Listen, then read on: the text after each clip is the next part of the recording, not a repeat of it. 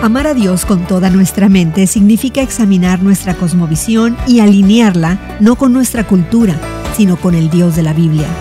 Hoy en la palabra, en Hechos 17, a Pablo le dolió en el alma cuando vio cómo las historias equivocadas estaban ganando la lealtad de los atenienses.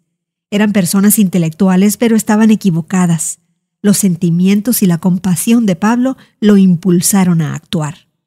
En lugar de predicar al pueblo de Atenas, Pablo fue a la sinagoga y al mercado y razonó con ellos.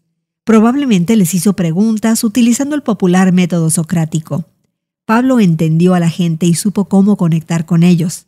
Creían en muchos dioses y adoraban a cada uno por el papel específico que desempeñaba. Pablo reconoció que eran letrados y citó a sus poetas.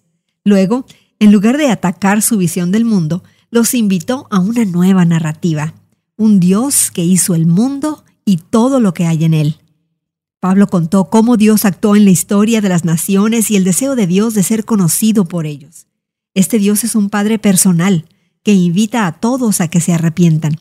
Y un día Dios juzgará la respuesta del mundo hacia Jesús, a quien resucitó de entre los muertos. La historia de Pablo contradecía todo lo que ellos habían aprendido. ¿Cómo moldea la verdad de las escrituras nuestros valores, prioridades y metas? Hoy en la palabra es una nueva forma de conocer la Biblia cada día con estudios preparados por profesores del Instituto Bíblico Moody. Encuentra Hoy en la Palabra en tu plataforma de podcast favorita.